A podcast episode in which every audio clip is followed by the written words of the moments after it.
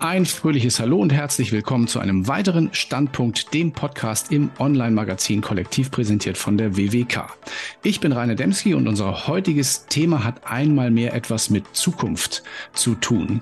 Wie wir finanzielle Entscheidungen treffen, das beruht häufig nicht auf rein rationalen Erwägungen, sondern das hat auch meist viel mit Emotionen, mit Vorlieben, mit persönlichen Einstellungen zu tun für dieses Phänomen. Da gibt es einen eigenen Fachbegriff und der heißt Behavioral Finance. Ein schönes englisches Wort. Und darüber wollen wir heute sprechen mit einer Kollegin, die sich in dem Kontext ganz besonders gut auskennt. Willkommen bei uns im Podcast, liebe Saskia Drewicke. Hallo Rainer, danke für die Einladung. Sehr gerne. Vielleicht für alle, die dich noch nicht so genau kennen, wer bist du und was machst du? Ja, ich bin äh, die Saskia ähm, heute hier aus dem schönen Lissabon dazu geschaltet. Äh, die Sonne scheint mir quasi von der Seite ins Gesicht. Ich bin äh, zum einen ja Honorarberaterin für Finanzanlagen, aber auch gleichzeitig ähm, Finanzcoach. Äh, daher freut es mich, dass ich heute zu diesem Thema was erzählen ähm, darf. Ähm, bin spezialisiert auf den Bereich Altersvorsorge und Investment, ähm, berate in erster Linie vor allen Dingen Frauen. Ähm, Gerade da kommt die Finanz Finanzcoaching-Komponente und das Thema Behavioral Finance auch durch, wobei natürlich auch ähm, Männer durch auch, ähm, durchaus auch ähm, ja, emotionale Finanzentscheidungen treffen. Das hört sich so ein bisschen an, als würden Frauen nur emotionale Entscheidungen treffen. Das glaube ich gar nicht mal. Ich habe sogar, also wir haben das Thema Frauen und Finanzen schon häufiger hier in dieser Podcast-Reihe gehabt. Und äh, da haben wir zum Beispiel auch herausgearbeitet, dass Frauen durchaus oft die, die besseren Anlageentscheidungen treffen als Männer. Also zumindest sagt das die Statistik. So ist es, absolut. Also definitiv. Ich glaube, Emotionen äh, spielen grundsätzlich eine Rolle, sowohl bei Frauen als auch bei den Männern. Ähm, grundsätzlich wird den Frauen ja nachgesagt, dass wir emotionalere Wesen sind. Ähm, die Frauen sind auf jeden Fall analytischer. Ähm, die sind so eher weniger diese No-Risk, No-Fun-Mentalität. Und das führt dann häufig äh, auch zu besseren Investmententscheidungen, weshalb man das den Frauen wiederum nachsagt, dass sie äh, bessere Ergebnisse beim Investieren erzielen. Ja, da gibt es offizielle Statistiken dazu tatsächlich. Also insoweit, aber das ist gar nicht heute so unser Kernthema. Wir wollen ja über beide Geschlechter sprechen und über das Thema Behavioral Finance. Magst du uns vielleicht kurz erklären, du hast eingangs im Vorgespräch schon gesagt, das ist ein sehr breites, wissenschaftlich erforschtes Thema, aber vielleicht in ganz kurzen Worten, was ist Behavioral Finance und wie ähm, unterscheidet sich das von den traditionellen Finanztheorien? Ja, also kurz und knapp ähm, haben wir jetzt ja gerade schon das Thema Emotionen angesprochen. Ähm, Behavioral Finance berücksichtigt eben auch die emotionalen ähm, ja, Hintergründe, die Psychologie, die hinter Geldentscheidungen, Anlageentscheidungen steckt, was eben so in den klassischen ähm, Kapitalmarkttheorien eher weniger, sage ich mal, ähm, Beachtung einfach findet. Ähm, da wird, sage ich mal, mein Ausbilder früher in der Bank hat immer zu mir gesagt, der Homo economicus, der eben, sage ich mal, sehr wirtschaftliche Ziele ähm, eben verfolgt, rational handelt, äh, nutzenorientiert eben unterwegs ist. Ähm, und darauf stellt eben auch, sage ich mal, die äh, klassische ähm, Kapitalmarkttheorie, wenn man jetzt die von ähm, Harry Markowitz da an der Stelle mal nennt, eben ähm, drauf ab, ähm, dass ähm, ja man eben eher prognosefrei investiert, wodurch eine breite Risikostreuung einfach ähm, nicht versucht, den Markt zu schlagen, aber eben diesen Blick auf die Emotionen nicht äh, richtet. Denn wir Menschen handeln eben nicht wie der Homo economicus grundsätzlich rational, sondern Geld, äh, finanzielle Entscheidungen sind ein hochemotionales Thema. Und das ist eben auch die Kritik, so sage ich mal, an der ähm, klassischen ähm, Finanz- und Kapitalmarkttheorie. Hm, mach's mal konkret. Wie, wie beeinflussen genau Emotionen oder auch andere psychologische Faktoren finanzielle Entscheidungen bei Anlegerinnen und bei Anlegern? Ja, also ich sage mal, es betrifft natürlich verschiedene Bereiche. Das geht, sage ich mal, los, startet beim Umgang mit Geld. Wie treffen wir Kaufentscheidungen? Also wie impulsiv sind wir dort, äh, wenn wir jetzt, sage ich mal, durchs Kaufhaus laufen und äh, uns von all den schönen Dingen im Schaufenster beeindrucken lassen. Und äh, eigentlich wollten wir gar nicht so viel kaufen und kommen dann nach Hause, haben drei Tüten mitgebracht und äh, mehrere hundert Euro verschoppt. Gerade jetzt ähm, in der ähm, Weihnachtszeit ein Thema, ne?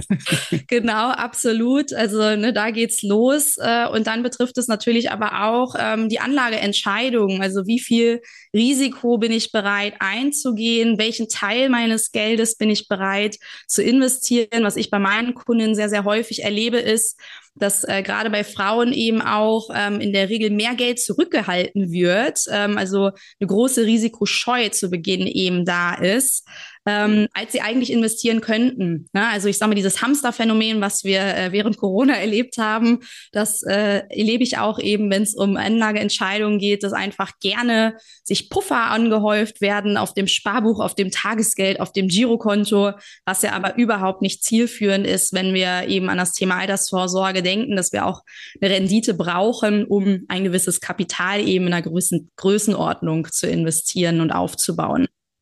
Mhm. Das ist jetzt so ein, sagen wir mal, ein verhaltensbedingter, würde ich sagen, Fehler, der, der passieren kann, wenn man Anlageentscheidungen trifft. Ich halte mein Geld auf dem Girokonto zurück, traue mich nichts es zu investieren. Gibt es noch weitere Fehler, die du so in deiner täglichen Praxis kennengelernt hast?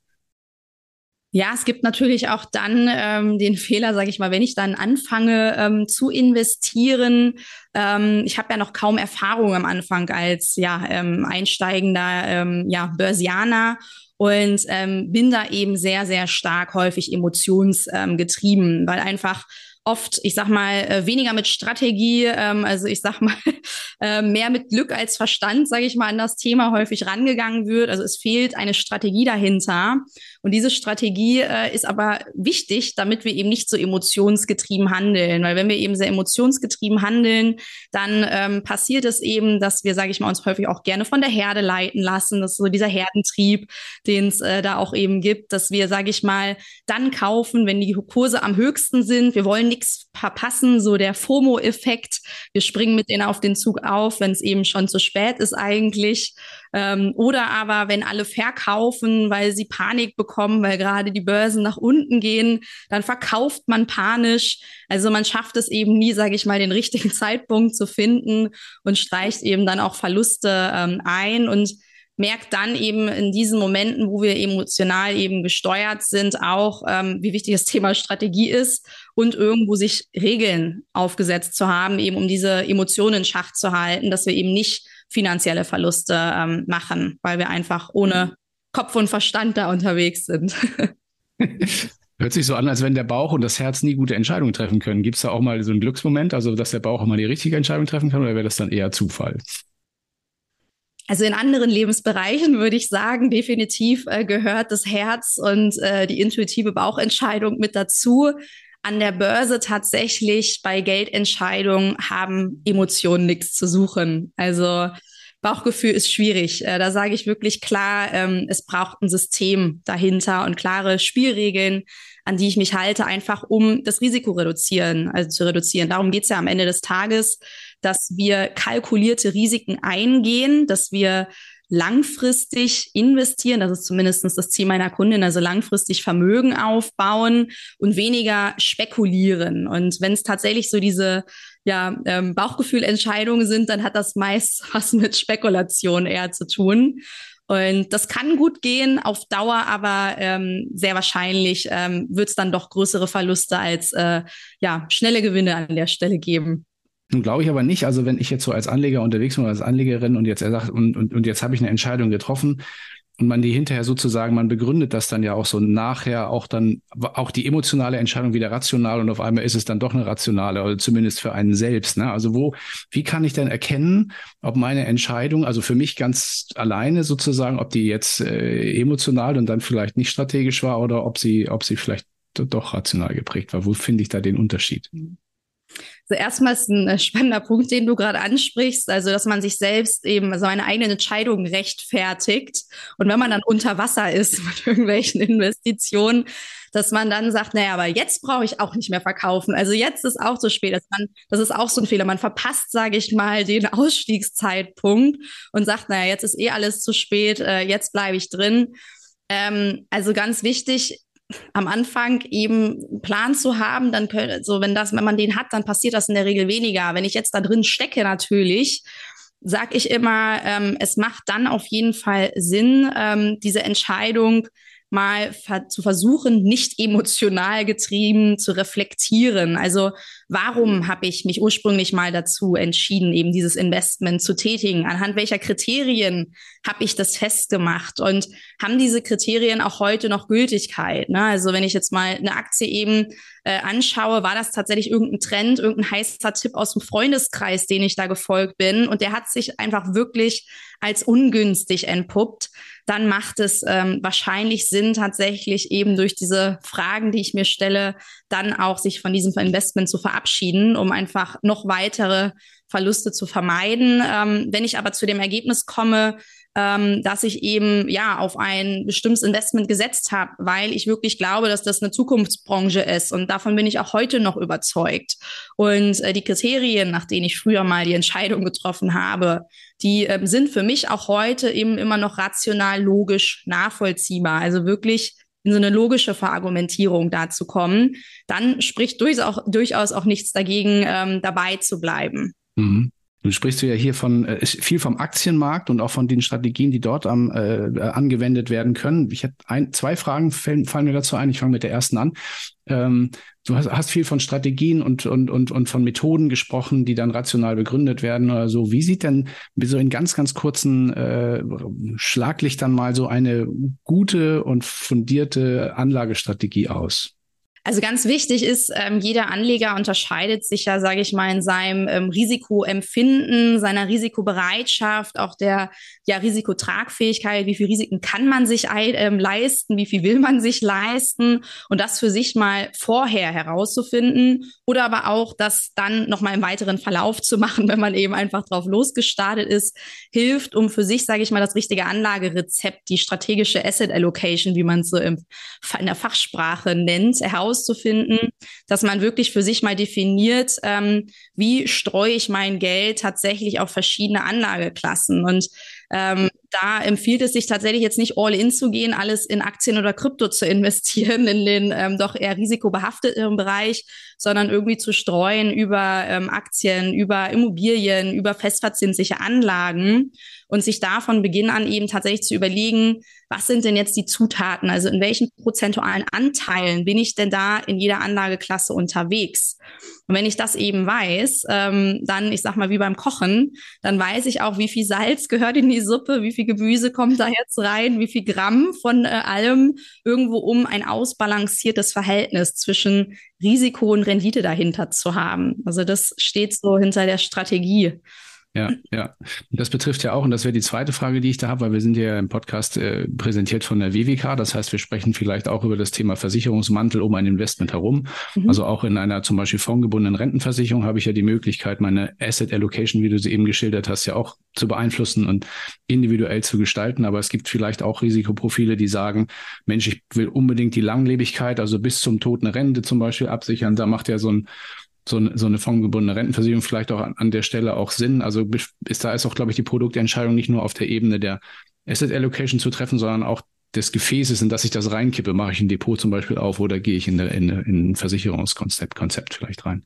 Absolut. Also das ist ja auch Berateraufgabe, sage ich mal, da seine ähm, Kundinnen auch drüber aufzuklären, über eben die Möglichkeiten, wie ich jetzt ähm, für die Altersvorsorge eben Kapital aufbauen kann, eben innerhalb einer Versicherung ähm, mit einer fondgebundenen Rentenversicherung oder aber äh, im Depot bei der Bank. Ich sage immer gerne, ähm, es gibt nicht, sage ich mal, die eierlegende Wollmilchsau ähm, als äh, Allheilmittel für die Altersvorsorge, sondern meistens ist es ein Konzept, das aus verschiedenen Bausteinen eben ähm, funktioniert funktioniert. Und gerade wenn wir über das Thema Langlebigkeitsrisiko eben sprechen, ähm, dass wir eben nicht wollen, dass wir noch da sind, aber unser Geld im Depot ist weg, macht eine Rentenversicherung tatsächlich Sinn. Aber auch hier, also das ist so ein Irrglaube, den ich häufig bei ähm, ja, Kundinnen erlebe, dass ähm, man mit einer Rentenversicherung keine Rendite erzielen könnte. Also tatsächlich wenn ich viele alte Verträge, ähm, klassische Verträge aus damaligen Zeiten prüfe, da komme ich leider häufig zu dem Ergebnis, dass da nicht wirklich viel Rendite bei rumkommt, äh, vor allen Dingen inflationsbereinigt und nach Kosten. Aber wenn wir so über die fondgebundene Variante sprechen, ähm, und da sage ich mal auch, ähm, ja, ein sinnvolles Investment äh, mit einer guten Aktienquote reinpacken bei einer Kundin, äh, einem Kunden, der vielleicht noch 20, 30 Jahre Zeit hat bis zur Rente. Da darf äh, ein gewisser Aktienfondsanteil auch dann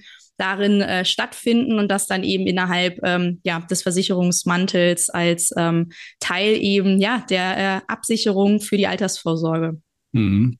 Wie siehst du denn deine Rolle äh, ganz explizit als als Beraterin in diesem Kontext? Bist du sozusagen der kleine Mann im Ohr, der dann vor den emotionalen Fehlentscheidungen schützt oder, oder bist du der Stratege oder die Strategin, die das Ganze erstmal durchkonzipiert und an, dem, an dieser Strategie arbeitet man sich dann sozusagen durchs Leben? Wie ist deine Rolle da? Ja, also ich würde mich als Strategin ähm, bezeichnen und als ähm, emotionale Unterstützerin. Ähm, also ich sage mal so zwei Rollen hat man da an der Stelle. Also die Strategie ähm, aus meiner Sicht, niemand sollte ohne Strategie, gerade wenn es ums Thema Altersvorsorge geht. Also es geht jetzt nicht darum, sage ich mal, erste Versuche an der Börse irgendwo zu machen und ein bisschen rumzuspielen mit ein bisschen Spielgeld, sondern es geht darum, wirklich seine Rentenlücke zu schließen. Da sprechen wir über ja weit über eine halbe Million, eine Million, je nachdem, wie viel Wunschrente sich da so jeder vorstellt. Und ähm, ich glaube, das ist einleuchtend, dass es hilft, dort eine Strategie zu haben. Das heißt also, die mit meinen Kunden eben ähm, zu entwickeln, ähm, ihnen dann die Möglichkeiten aufzuzeigen, eben die sie haben, ähm, aber auch ihnen dabei zu helfen, herauszufinden, welcher Risikotyp sind sie denn eigentlich und wie sieht denn dann jetzt eben die Zusammenstellung der Vorsorgeprodukte, der Geldanlagen entsprechend dieses, ihres Risikotyps aus aber eben dann auch, wenn wir das eingerichtet haben, also diese Strategie in die Umsetzung gebracht haben, wir haben Rentenversicherung eingerichtet, wir haben vielleicht ein Depot angelegt, ähm, die Begleitung natürlich auch jetzt, ähm, ich sag mal, bis dann zur Rente und darüber hinaus, äh, weil auch da ja immer wieder, sage ich mal, Entscheidungen auf einen zukommen und da kommt dieser emotionale Support dann auch ins Spiel. Ähm, auch wieder so, ich sag mal, dieses Verhaltenscoaching aus der Behavioral Finance Theorie, dass ähm, ja Kunden eben nicht, wenn die Börsenmärkte dann irgendwie mal verrückt spielen und sie wissen, sie haben sowohl Aktienfonds in ihrer Versicherung als auch sie haben eben äh, Aktienfonds in ihrem Depot und sie bekommen dann eine Auswertung und die war vielleicht mal nicht so gut ein Jahr lang. Ich sage mal da auch immer wieder dran zu erinnern, hey, guck mal, wir haben mal eine Strategie erstellt, die ist langfristig. Ne, also ich sag mal, diese ähm, grundsätzlichen Spielregeln einfach immer im Blick zu haben, da dem Kunden einfach zu sagen, hey, das passt schon alles so, aber natürlich auch ähm, als Risikomanager vielleicht dann den Hinweis zu geben, hey, also die Marktbedingungen haben sich derart verändert, wenn wir uns jetzt mal so den Paradigmenwechsel anschauen. Wir kamen aus einer Niedrigzinsphase, ähm, jetzt eben Richtung wieder ähm, gestiegene Zinsen, die wir erlebt haben. Wir müssen vielleicht mal was anpassen im Portfolio. Auch das kann natürlich eine Aufgabe sein, weil man als Berater natürlich hier auch ähm, die Kundenportfolios im Blick hat. Und das sollten auch Versicherungsberater, wenn sie eben dann fondgebundene Rentenversicherungen an ihre, an ihre Kunden vertreiben, eben tatsächlich hier aus meiner Sicht die Kundenportfolios im Blick haben, wo Wertpapiere drin sind. Ja, ja. Das ist ja immer so ein bisschen dieses Wechselspiel, ne? Also das eine, also ein Asset hast du so genannt oder sagen wir mal ein Erfolgsfaktor. Übrigens äh, ist es auch Bestandteil, glaube ich, dieser Frauenstudie. Frauen bleiben länger dabei bei einer Strategie und Männer machen eher dann so spontane Sachen, wo die sagen, oh, jetzt war es nicht gut, jetzt verkaufe ich das alles oder so. Habe ich auch irgendwo mal gelesen. Aber dass man lange dabei bleibt, also weil man hat ja im Zweifel eine Laufzeit, einen Vertrag, der dann geht dann über 30, 35, 40 Jahre oder so. Also dabei bleiben aber nichtsdestotrotz hast du ja im, im, Verlauf des Lebens viele Situationen, in denen sich Dinge ändern. Ne? Der Job wird gewechselt, du verdienst mehr Geld, äh, du hast eine, eine, eine, heiratest oder lässt dich scheiden oder was auch immer, kriegst Kinder. Also es passiert ja ganz viel. Ne? Also dieses Wechselspiel zwischen dem, wo stehe ich gerade und da immer wieder gucken und überprüfen, aber langfristig dabei bleiben, stelle ich mir anspruchsvoll vor. Absolut. Also ich sag mal, das Leben passiert ja auch währenddessen wir unsere Finanz- und Anlagestrategie aufgebaut haben. Und äh, insofern darf sich natürlich dann äh, die Finanz- und Anlagestrategie an das Leben anpassen. Ähm, aber auch da eben in den Austausch zu gehen, also als Sparingspartner für seine Kunden da zu sein, ähm, um einfach so Entscheidungen zu diskutieren. Ne? Also ich sag mal, eine Frau, die ähm, jetzt mache ich es mal an meiner Zielgruppe fest, die eben jetzt im Mutterschutz geht, in Elternzeit, in Teilzeit. Ähm, der erste Impuls ist sicherlich, okay, ich reduziere jetzt, sage ich mal, meine Altersvorsorge und Investitionsbeiträge.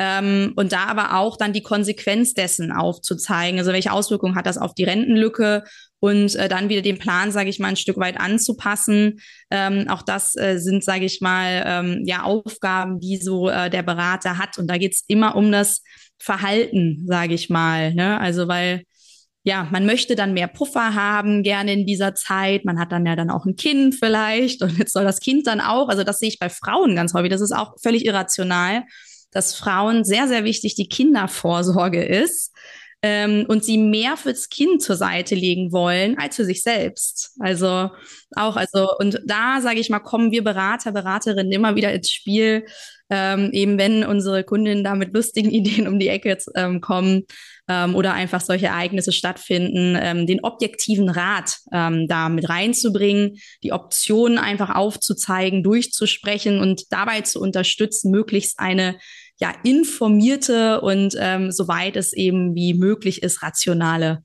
Finanzentscheidungen zu treffen. Mhm. Kommen wir vielleicht abschließend nochmal ganz kurz die Kurve zurück zu unserem Kernthema zu Behavioral Finance. Du hattest ja eingangs gesagt, das ist so ein bisschen so eine Theorie, die, die den, den, nicht den klassischen Theorien widerspricht, aber sie auf eine gewisse Weise ergänzt und äh, es gibt es noch nicht so lange oder ist noch nicht so stark in den Beraterköpfen drin oder so.